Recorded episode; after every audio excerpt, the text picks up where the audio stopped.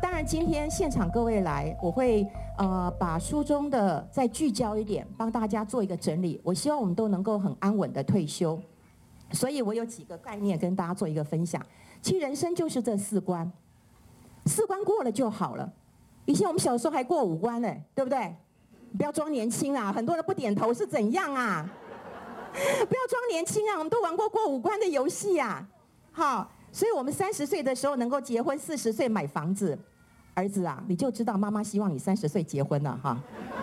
四十岁有房子，五十岁子女教育基金准备好了，六十岁我的退休金准备好了，OK 呀，丰俭由人呐，你只要这四关过了就好了。好，那这四关到底要怎么过？我很快速跟大家讲。第一个，你有一些钱要保命，你就放在你的定存就好了，对，我随时可以拿出来用的。我有一些投机的钱，可不可以？可以。最近我最被人家逼疯的一件事情就是怎么样？五百块可不可以买台积电？我讲不出哦，再看看。他说：“你看六百的啦。”我想投资专家很难当哎、你不管用 EPS 怎么样跟人家算二十倍、三十倍，那也不过就是六百块呀，不然想怎样？好，一切都没有办法去交代了哈。那这个是投机的钱，我觉得 OK。你赚到了，我非常的恭喜你。可是没有赚到，OK。但是投资的钱要稳稳的过关，所以接下来我就要跟大家讲了，到底我们退休金该怎么算？退休金有几个概念，第一个，你的医疗费用、你的生活费用、你的休闲旅游费用、你的照顾安养费用，你必须要能够聚焦到你生活的形态、家庭的组成、居住的地方、身体的状况。请问一下，我们退休一个人过，两个人过，还是三个人过，还是四个人过，还是五个人过？对，对，要不然就一个人嘛，要不然就两个人嘛。请问有没有说我们一家五口一起过？没有，你退休不干你小孩的事啊，更不关你媳妇的事啊。好，那生活的一个形态，你居住在哪里？你想住哪里？这当然是你自己要考量的。好，那退休金我们再聚焦一点点来看。这个是这几年当中我比较不喜欢的一点，叫所得替代率。我们被教育到说，我们的所得替代率要很低。为什么要很低呢？因为你坐公车哔哔哔三声无奈，对不对？不用钱呐，不用三声无奈呀，就哔哔哔不用钱。好，那你如果不用钱的话，你就觉得哎，那我就省了我的交通费了。还有呢，我不能喝咖啡哦，会心悸呀，年纪大了，对不对？还有呢？我不用穿漂亮衣服啦，没人看呐。你都这样认为，这就是我们政府一直教我们的所得替代率要低一点就好了，七折八扣的。请问一下，我的所得替代率可不可以高一点？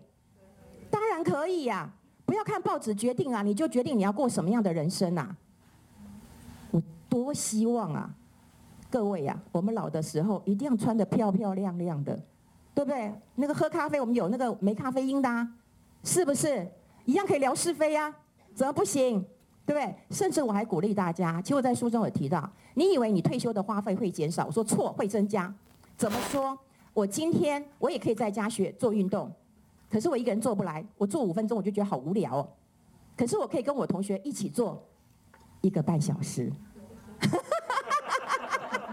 他跟我一起运动。呃，一个半小时的课，通常我一个小时就走了。等一下再爆料。哎，今天很多人要爆我的料。啊，你不要饶了我哈。运动要不要花钱？要，要共学。我画画要不要？画画在家有，我有画室啊。我要不要在家画？可是我喜欢跟我同学一起画。对，所以只要不要花钱？要。所以这些的花费都会很高的。所以大家不要以为说，哎，我省吃俭用，我一个人窝在家里呀。各位呀，我们老的时候，像我们年轻，我们可以吃饭，我们可以 A A 制，Go Dutch，对不对？我们还愿意出来。有一天老的时候，你说，哎，要不要出来吃饭呢？大家 A A Go Dutch。哦，我我我孙子要回来，哦，我不行。可今天如果我讲说，哎，我请客，要不要出来吃饭？好，是不是？那你如果要成为一个受人欢迎的人，你一定要怎么样？大方，有钱。而且我都希望在座各位，我们一起老的时候变一个有钱的阿公、有钱的阿嬷。对呀，如果说我今天我的小孩回来吃饭，我跟你讲，大人给一万，小孩给两万。我跟你讲，他周周回来呀，我就周周送啊。他月月回来，我就月月送啊。你何必要拿钱帮他买个房子？请问买房子他有让你住那个啊主卧房吗？没有嘛，他给你个孝亲房，平常都还端堆了很多卫生纸，等到你要去住，他就帮你移开一下，然后拉一个沙发床给你。你何必的？你的几百万、几千万给他呢？你一个月一次，像我这样月月送、周周送，啊，学到啊！所以理财有时候不是数字的问题，是你的观念的问题，要通透啊！好，所以呢，所得替代率要怎么样？越高越好。你今天难道要坐公车吗？我可不可以请司机？可以啊，在搜狗门口等我，对不对？好，这是关键，所得替代率要高一点啊。那另外就是很多人很担心啊。台湾的理想的退休制度，所以基本上哈是一个多层次的退休来源。我们会有公保、劳保，会有自提的部分，会有自己的部分，还有你可能有遗产，对不对？你可以得到一杯遗产。所以很多人不说我今天退休金我要多少钱？我要一千万、两千万、三千万、一亿？不是，是你每个月要多少钱？你要算清楚。好，所以我教接下来就教大家你怎么样算你的退休金。第一个。你的劳保这个很简单哦，我们现在服务非常好，你可以去你的劳保局这个打电话问，或你自己去问一下。我简单算一下，你可能有两万五，你有劳退，劳退可以领的。我们从二零零五年开始有这个劳退新制之后，其实你都有个账号可以查询的。然后呢，大概呃到二零二零年的时候已经满了十五年了，可以提领了。好，可以提领的情况之下，你就可以算你大概一个月，因为它是季领。好，或年领，你就可以把它平均，你一个月大概可以拿多少钱？劳退劳保，如果你一直领下去，可以领到你跟上帝喝咖啡那一天，活得越久，领得越久。好，那这个劳退呢，它领到退休的时候的平均余命，平均余命这概念是对的，不是平均寿命。平均寿命的概念很像把我的钱跟郭台铭的钱加起来除以二一样不公平。平均余命是把刚出生的小孩，他可能早夭。跟所有的这个不同年纪的人，他的这个呃平均寿命来做一个加起来除以每一个人，这是不公平的。那余命是什么？余命是大家我们一起活到六十岁、六十五岁了，再算我平均可以活多久。那这个时候我们就可以知道平均余命八十五岁、九十岁，所以你大概可以领到这个时候。好，那你看你有两万五了，你有两万了，你有投资吗？你有股票吗？你只要有个三百万，大概四趴的报酬率除以十二个月，你看我还记得哦，把它抽屉化。每个月，我跟你讲，我身上给你个五千万，你都不知道我一个月要花多少钱呢？你会很害怕吧？你一个月去买菜，可能老公给你五万，你就知道买什么。有一天老板跟你说，老老公告诉你，给你五十万，你都不知道买鲍鱼鱼翅要干嘛？对，五十万你不会花，所以你必须要把它抽屉化。